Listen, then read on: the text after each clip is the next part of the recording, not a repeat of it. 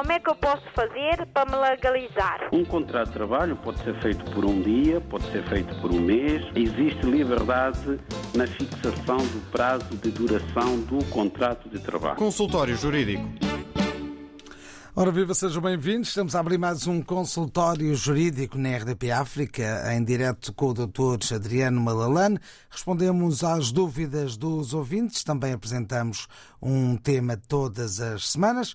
Para se inscrever eh, nesta emissão semanal da rádio, é só eh, ligar o número habitual, o número 21 382 0022, 21 382 0023 ou 21 382 0068. Repito, 21 382 0022, 21 382 0023 ou 21 382 0068 tudo da Rede Lisboa, ou para isso, se estiver ligado fora de Portugal, tem que ligar antecipadamente 00351. Se quiser deixar mensagens escritas ou gravadas de voz, pode usar o WhatsApp. O número do WhatsApp é o 96 712 5572. 96 712 5572. Pode ainda também enviar e-mails para o nosso correio eletrónico que é o seguinte: consultório jurídico rtp.pt. Estamos à espera dos seus contactos. Chama-se Nhaor e Prata, voz de João Silva. Estamos no consultório jurídico desta semana e vamos ao tema da semana. Analisamos hoje as recentes medidas aprovadas pelo governo português que visam facilitar a mobilidade entre países da CPLP. Boa tarde, bem-vindo, doutor. Boa tarde.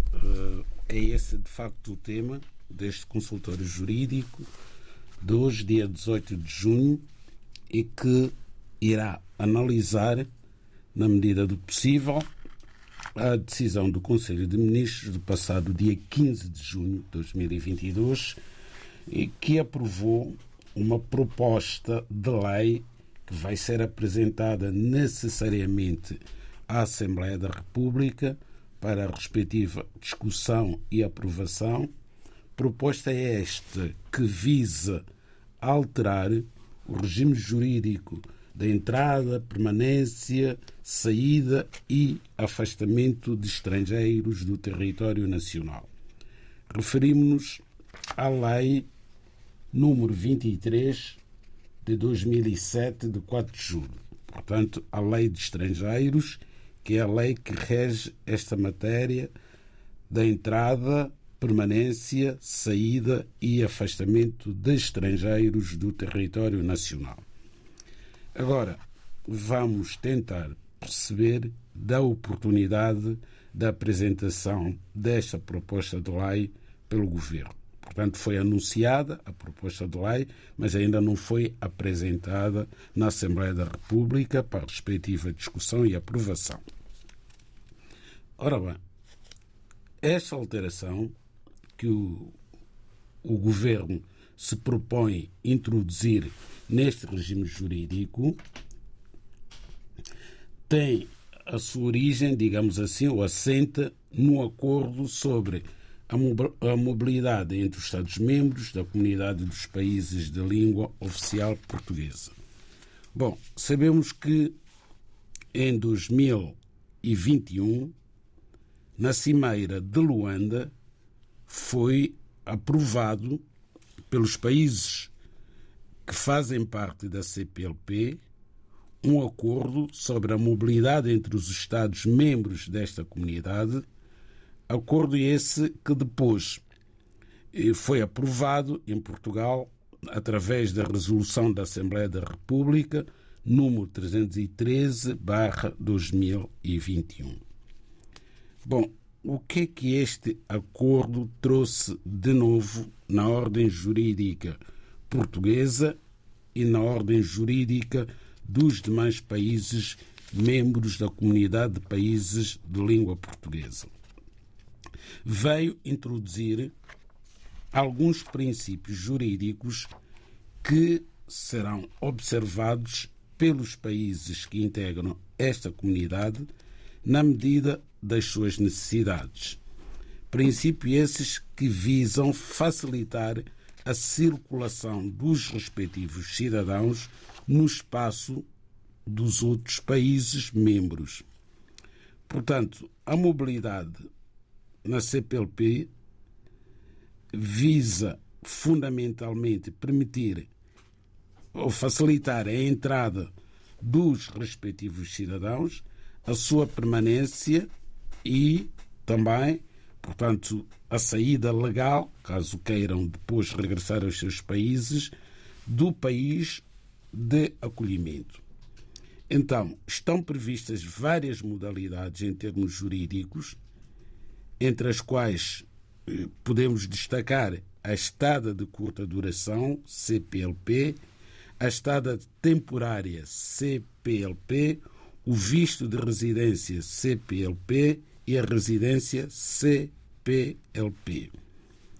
Depois, há uma categoria que é definida no artigo 7 deste acordo de que estamos a falar, categoria de pessoas que passam a ter esta possibilidade de facilidade na circulação.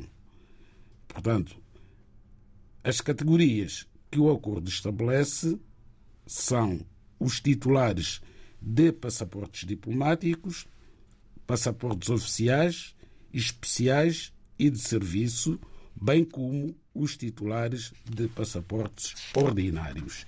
Estas categorias já existiam antes deste acordo.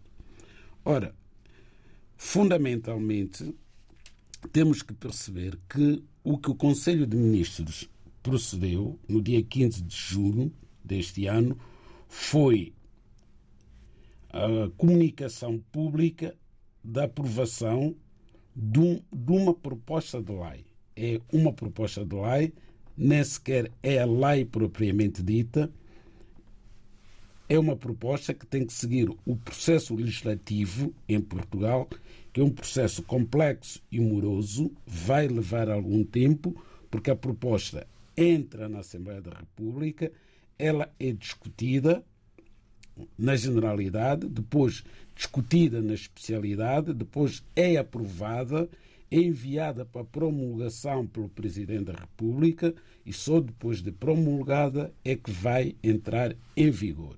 E só a partir do momento em que entrar em vigor é que poderá ser aplicada na prática.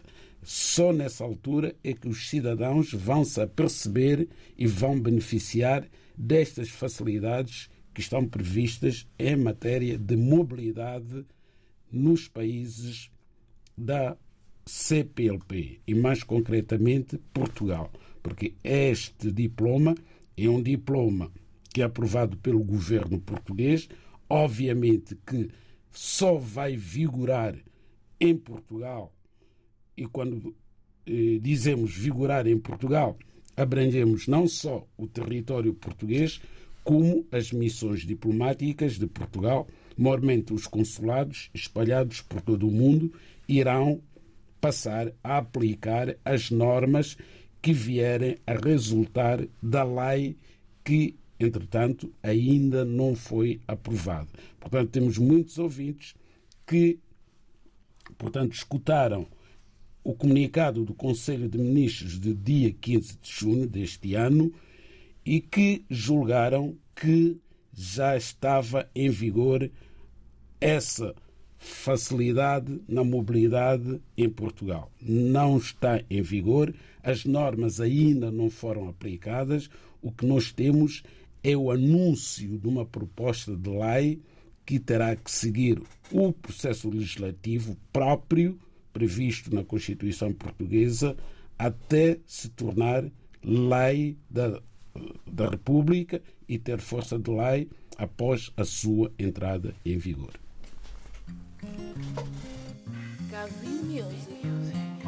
E assim abordámos o tema da semana aqui na RDP África, analisando as recentes medidas aprovadas pelo Governo para facilitar a mobilidade entre os países da CPLP. Daqui a instantes respondemos às dúvidas dos ouvintes. E assim juntámos DJ Mandas com Manecas Costa no consultório jurídico desta semana. O consultório jurídico da RDB África está cada vez mais perto de si.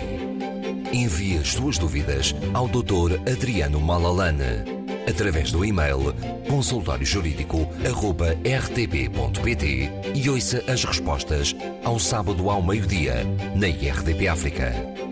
Consultório Jurídico. Estamos aqui para ajudar.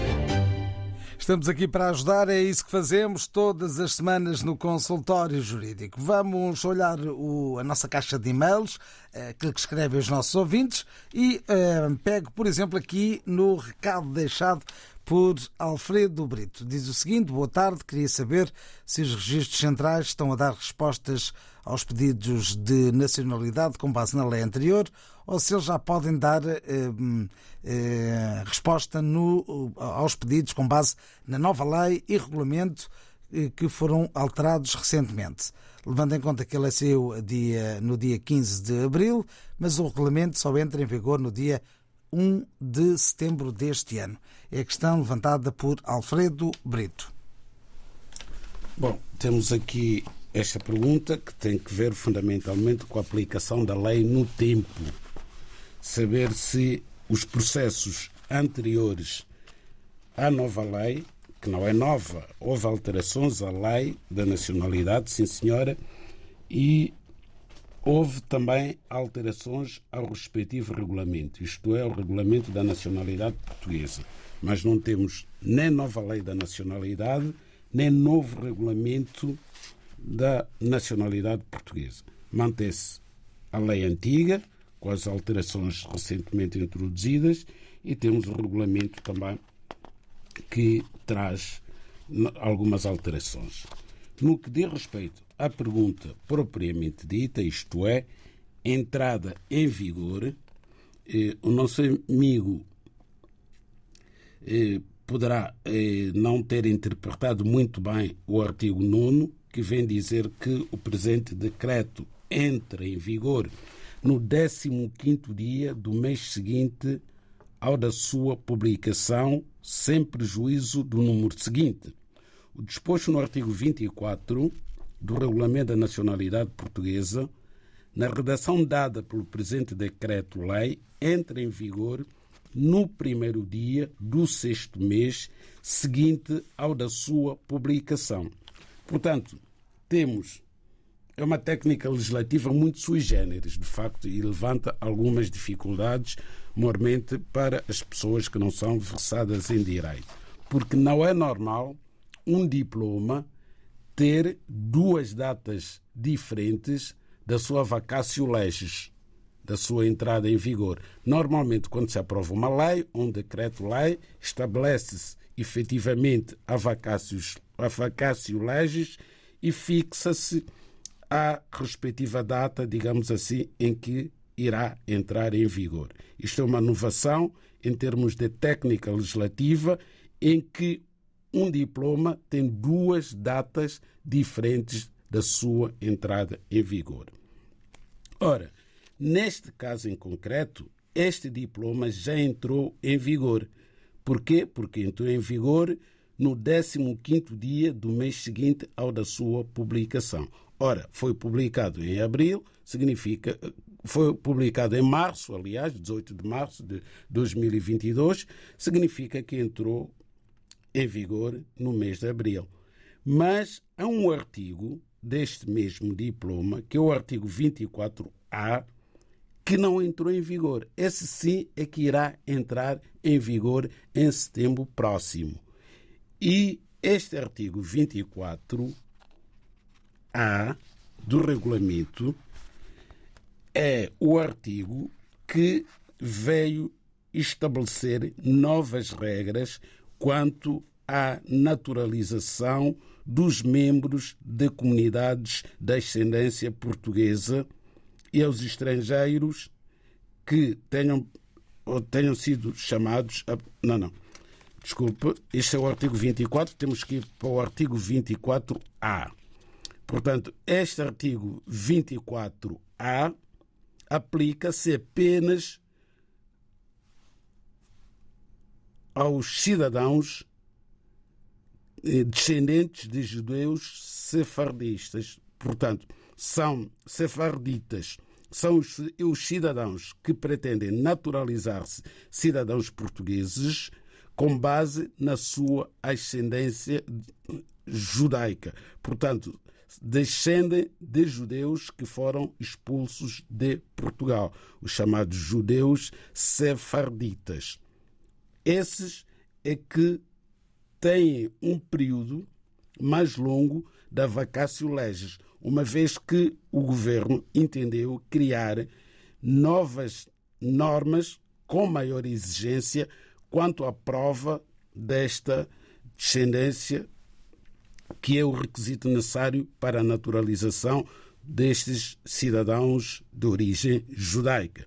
Quanto ao resto, este diploma já se encontra em vigor. Portanto, temos uma data da entrada em vigor do diploma, que já venceu, em relação a todas as matérias que estão neste diploma, e temos uma outra data que vence em setembro, essa sim relativa à matéria que se aplica, ou às normas que se aplicam à naturalização de descendentes de judeus sefarditas em Portugal. Como é que eu posso fazer para me legalizar? Um contrato de trabalho pode ser feito por um dia, pode ser feito por um mês. Existe liberdade na fixação do prazo de duração do contrato de trabalho. Consultório Jurídico. Estamos no consultório jurídico, respondemos às dúvidas dos ouvintes e aí ficou uma delas. Agora vamos também recuperar palavras de Eveline, é ouvinte que está em Cabo Verde. A pergunta é a seguinte: A minha bisavó morreu antes da independência de Cabo Verde e gostaria de muito saber se tem direito à nacionalidade portuguesa. A outra pergunta é: A minha mãe tem 72 anos, é doente de Parkinson, viveu em Portugal, mas voltou para Cabo Verde em setembro de 2020 por causa do aumento de casos de Covid em Portugal. Desde lá, então, não voltou para Portugal e a sua residência caducou no mês de fevereiro de 2022. Gostaria de saber se ela poderá pedir a nacionalidade portuguesa através do consulado em Cabo Verde. Bom, temos aqui duas questões. Primeira das quais, saber se a nossa ouvinte Eveline pode naturalizar-se cidadão português com base na sua bisavó. Não, a lei trata da naturalização de cidadãos eh, que sejam netos e não bisnetos de avós que não perderam a nacionalidade portuguesa. Portanto, avós com nacionalidade portuguesa originária e que não perderam esta nacionalidade. Não trata de bisnetos. No que diz respeito à mãe da dona Eveline, que é uma senhora com 72 anos de idade e que se encontra em Cabo Verde. Esta senhora é residente em Portugal, mas eh, regressou a Cabo Verde e o seu título de autorização de residência caducou em fevereiro deste ano. E a filha quer saber se a mãe se pode naturalizar cidadã portuguesa no Consulado de Cabo Verde em Portugal. Bom, o Consulado de Cabo Verde em Portugal, como qualquer consulado de Portugal no estrangeiro, pode receber um processo de naturalização, mas não tem qualquer competência quanto à sua decisão. É um processo que depois será enviado para Lisboa para ser analisado na Conservatória dos Registros Centrais e, eventualmente, ser concedida a nacionalidade portuguesa. Mas neste caso, em que a senhora tem o seu título de residência caducado desde fevereiro de 2002, não cumpre o requisito do artigo 6 da Lei da Nacionalidade que determina que o cidadão tem que ser residente em Portugal, tem que, ser, tem que ter o seu título de residência válido e este título de residência caducou. O que se sugere neste caso é que a senhora peça visto no consulado de Portugal em Cabo Verde e esse visto vai lhe ser concedido porque ela é residente em Portugal, mantém o seu direito de residência válido, apenas o cartão está fora de validade, perdeu validade mas foi há pouco tempo, em fevereiro de 2002. Por isso, facilmente irá obter visto para vir para Portugal. E em Portugal deverá renovar o seu título de residência e só depois dar entrada ao processo de naturalização. O consultório jurídico da RDB África está cada vez mais perto de si. Envie as suas dúvidas ao Dr. Adriano Malalane através do e-mail consultóriojurídico.rtp.pt e ouça as respostas ao sábado ao meio-dia na RDP África. Consultório Jurídico. Estamos aqui para ajudar. Estamos no consultório jurídico desta semana. Convido agora o ouvinte Suleiman a vir à antena. Bem-vindo. Boa tarde, Nono. Boa tarde, RDB África. Boa tarde, doutor. Ora, viva. Uh, a minha questão é, tem a ver com uh, dificuldade que a gente tem aí na secção consular da embaixada na Guiné, em Bissau, por exemplo. Não consegue fazer nada, nem autenticar documentos de forma normal. A minha dúvida é, os documentos uh, já preparados pelo Estado Guiné-Bissau podem ser autenticados na secção consular da embaixada de Portugal, no Dakar ou, ou Cabo Verde, por exemplo porque na Guiné-Bissau isso já parece impossível. Para fazer arrendamento é preciso muita história, ou não existe mesmo forma de fazer arrendamento. Se tem possibilidade de documentos serem uh, reconhecidos assinatura na, na, em Dakar ou, ou, na praia, se faz favor. Era essa a minha dúvida. Bom dia, boa tarde. Boa tarde, obrigado por ter ligado. Vamos tentar esclarecer a sua questão. Isso não é possível, ou seja, documentos que são emitidos pelo Estado da Guiné-Bissau para valerem em Portugal, junto das instituições portuguesas, é obrigatório que sejam legalizados no consulado de Portugal em Bissau, na secção consular eh, de Portugal em Bissau, é a secção consular em Bissau que tem competência para legalização de documentos emitidos no Estado da Guiné-Bissau. Os demais consulados de Portugal noutros países também têm competência exclusiva para legalizar documentos emitidos nesse mesmo país. Não existe possibilidade de um documento emitido pelo Estado da Guiné-Bissau ser legalizado pelo Consulado de Portugal noutro Estado, nomeadamente Cabo Verde, Senegal ou outro Estado qualquer. Não é possível. Tem a ver com a distribuição da competência, a fixação da competência dos consulados com base na lei portuguesa e com base na Convenção de Viena.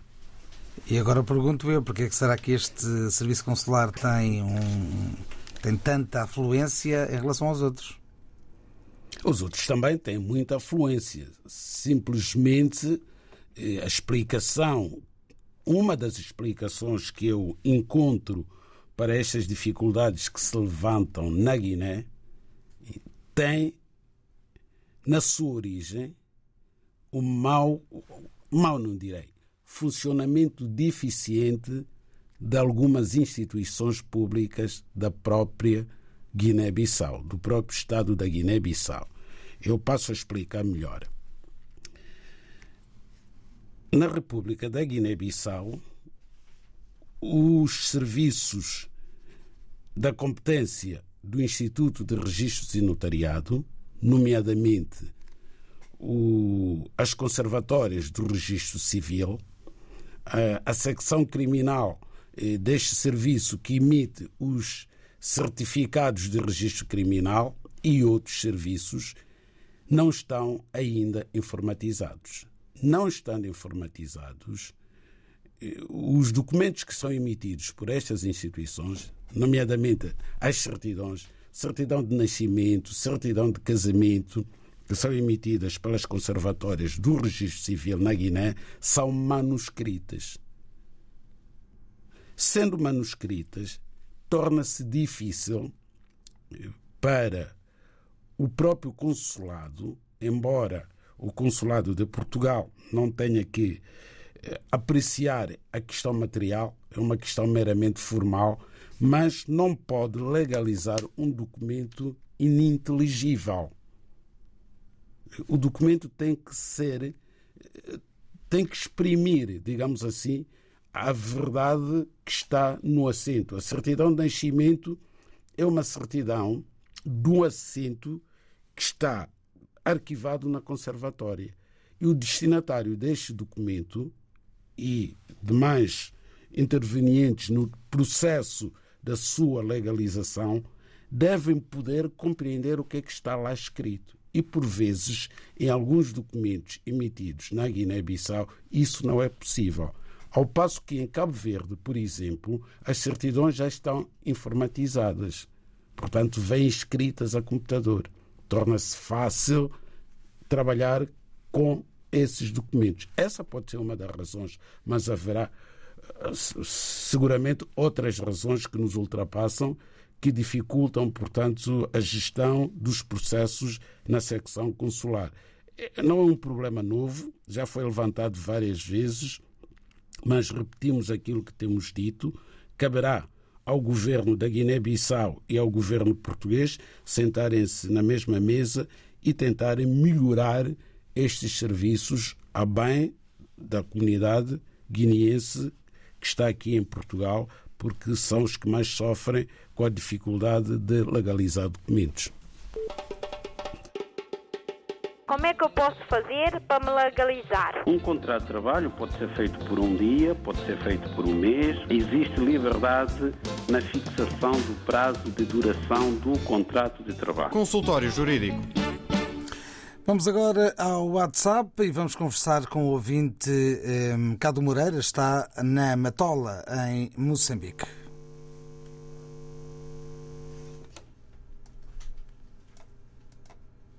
Saudações, Nuno Sardinha. Minha saudação também é extensiva ao Dr. Adriano Marlan e a todos os ouvintes da RDP África. Cadu Moreira aqui a partir de Moçambique, cidade da Matola.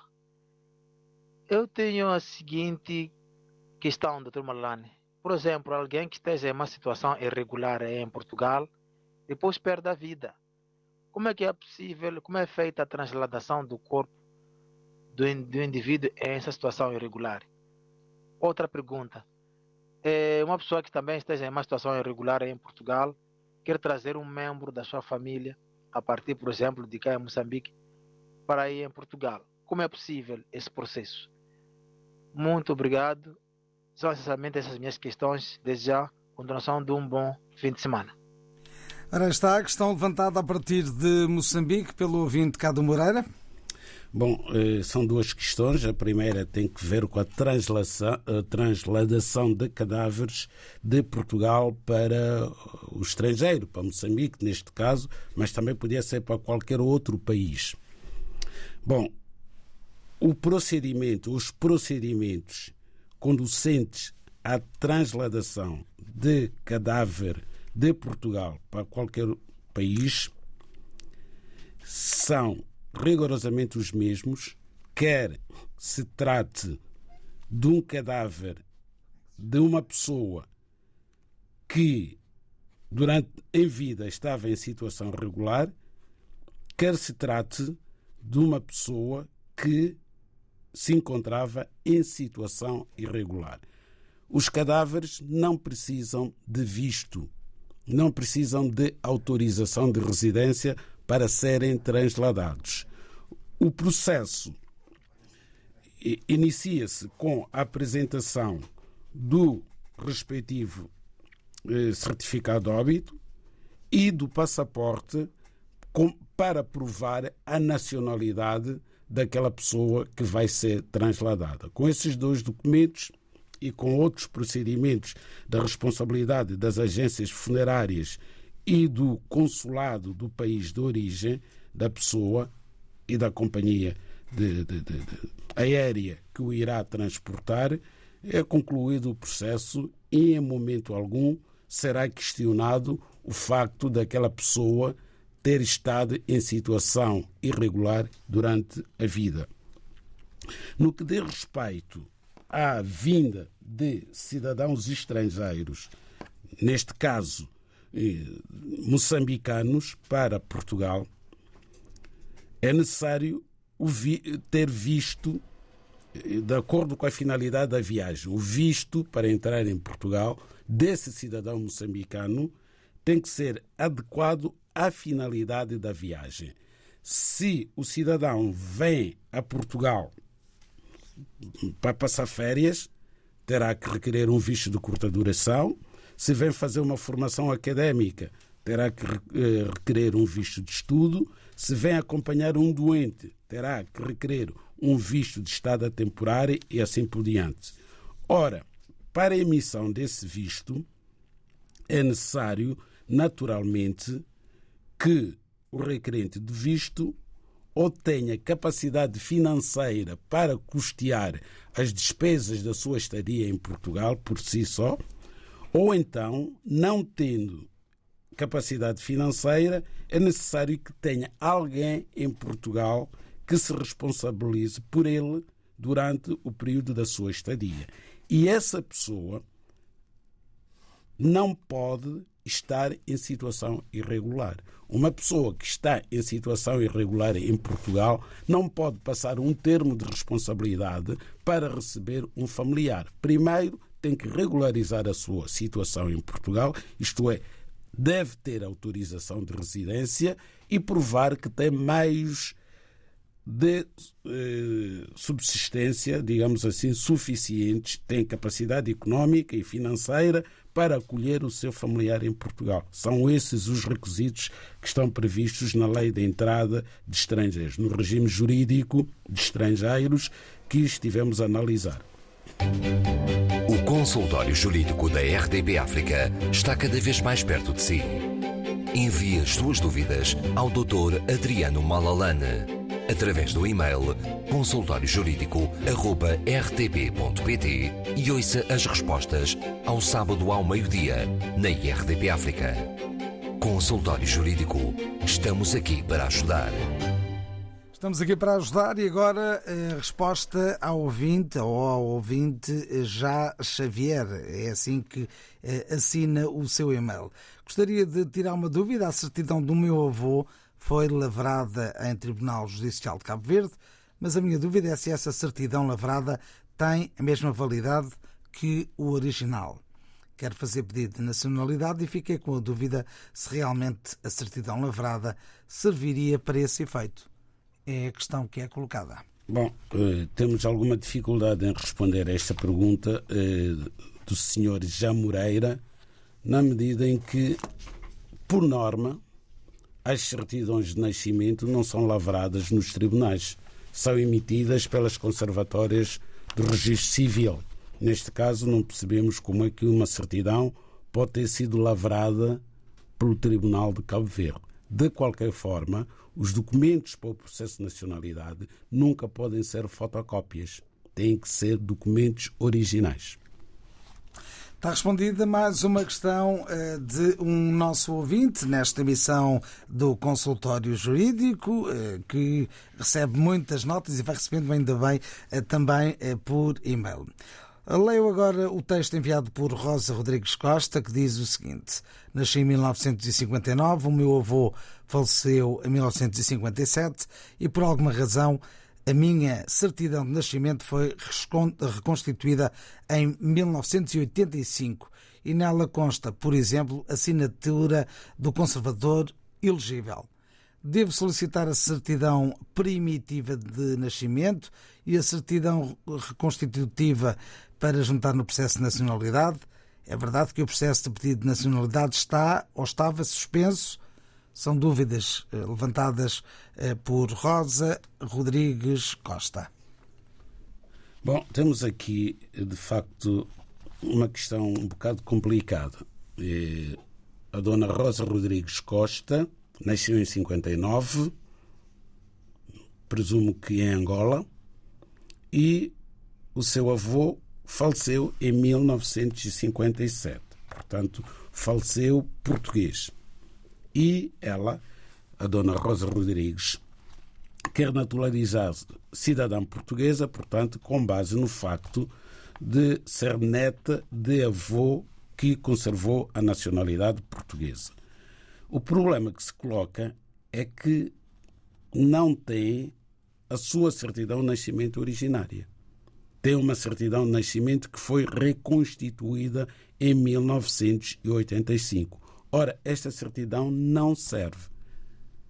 E como se não bastasse ser uma certidão reconstituída, nela não consta a assinatura do conservador.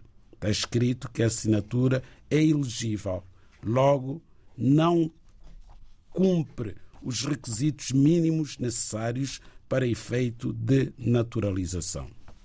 Esta é a certidão de nascimento.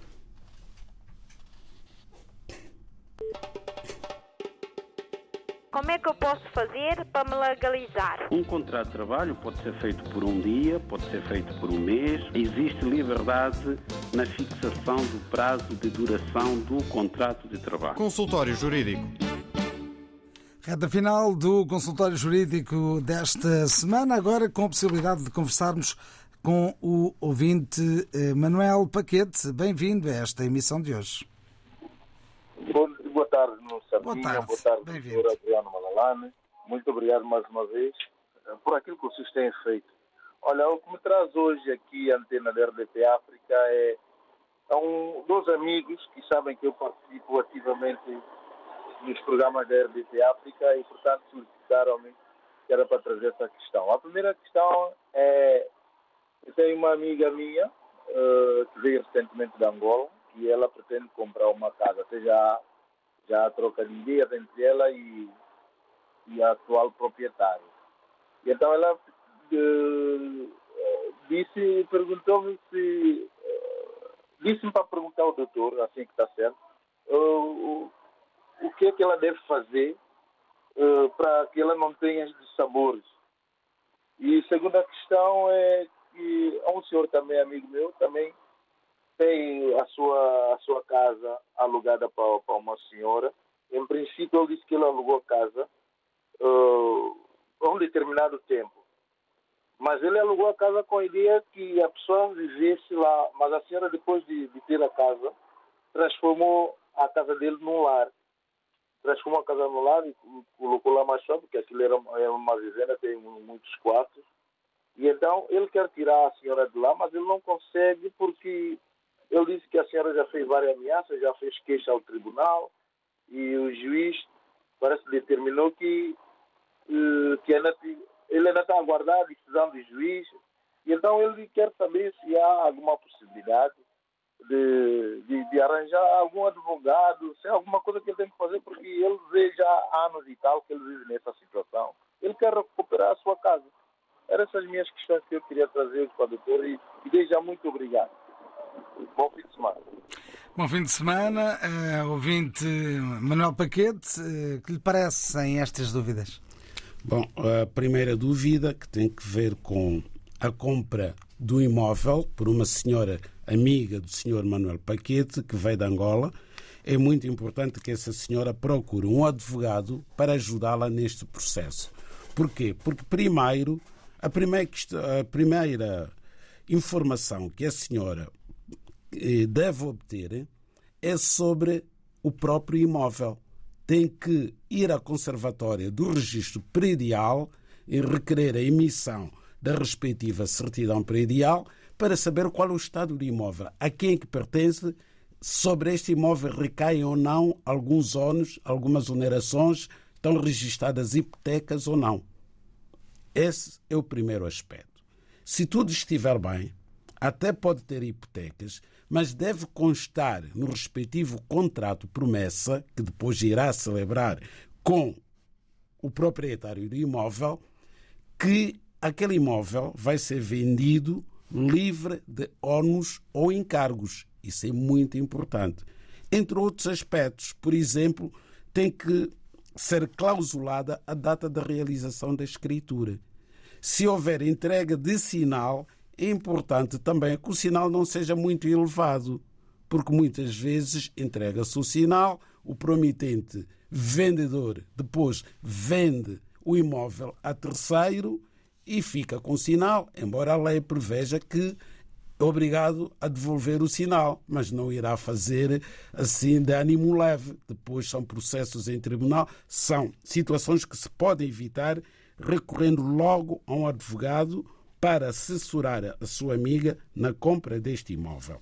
No que respeita à casa arrendada, que, que é uma moradia, esta moradia foi arrendada, aí está contrato de arrendamento. O que é que está escrito no contrato de arrendamento desta moradia? Este arrendamento é para que fim? É para habitação do inquilino ou é para gestão de um lar? Se o contrato de arrendamento tiver sido feito por um advogado, posso garantir que este aspecto estará acautelado. E estando acautelado este aspecto, se houver desvio da destinação do arrendamento, como parece que houve, é muito fácil resolver o contrato de arrendamento apresentando uma ação de despejo no tribunal e só um advogado é que pode apresentar ação de despejo alegando que houve desvio do arrendamento. Este imóvel, esta moradia, foi arrendada para um determinado fim e, neste momento, não está a cumprir o fim para o qual foi arrendado. Há ainda uma outra dúvida de uh, um ouvinte que já nos tinha colocado uma dúvida que uh, pergunta: após preencher o formulário de eh, legalização para enviar ao Registro Central via Correios, deve-se reconhecer a assinatura para fazer a legalização nos negócios estrangeiros? Bom, legalização, conservatória, as coisas não estão bem esclarecidas. Nas conservatórias requer-se nacionalidade portuguesa. Uhum. No CEF é que se pode requerer, eventualmente, autorização de residência. Neste caso, julgo eu tratar-se de um pedido de naturalização. Então, o requerente, se não estiver representado por advogado e não estará, a sua assinatura, sua do requerente, deve ser reconhecida no notário. Tem que assinar uma assinatura presencial no notário. De outra forma, aquela assinatura não vincula. E uma última questão, muito rapidamente, através eh, de WhatsApp. Ehm, primeiro, o ouvinte agradece a orientação do doutor no processo de compra de casa.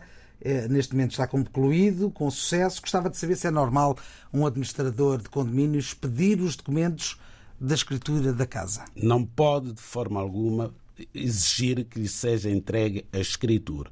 O administrador do condomínio não tem esse direito. Nós temos em Portugal uma lei de proteção de dados pessoais não permite que um cidadão faculte os elementos que têm a ver com a sua vida privada a terceiros.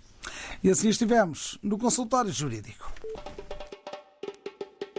Como é que eu posso fazer para me legalizar? Um contrato de trabalho pode ser feito por um dia, pode ser feito por um mês. Existe liberdade na fixação do prazo de duração do contrato de trabalho. Consultório Jurídico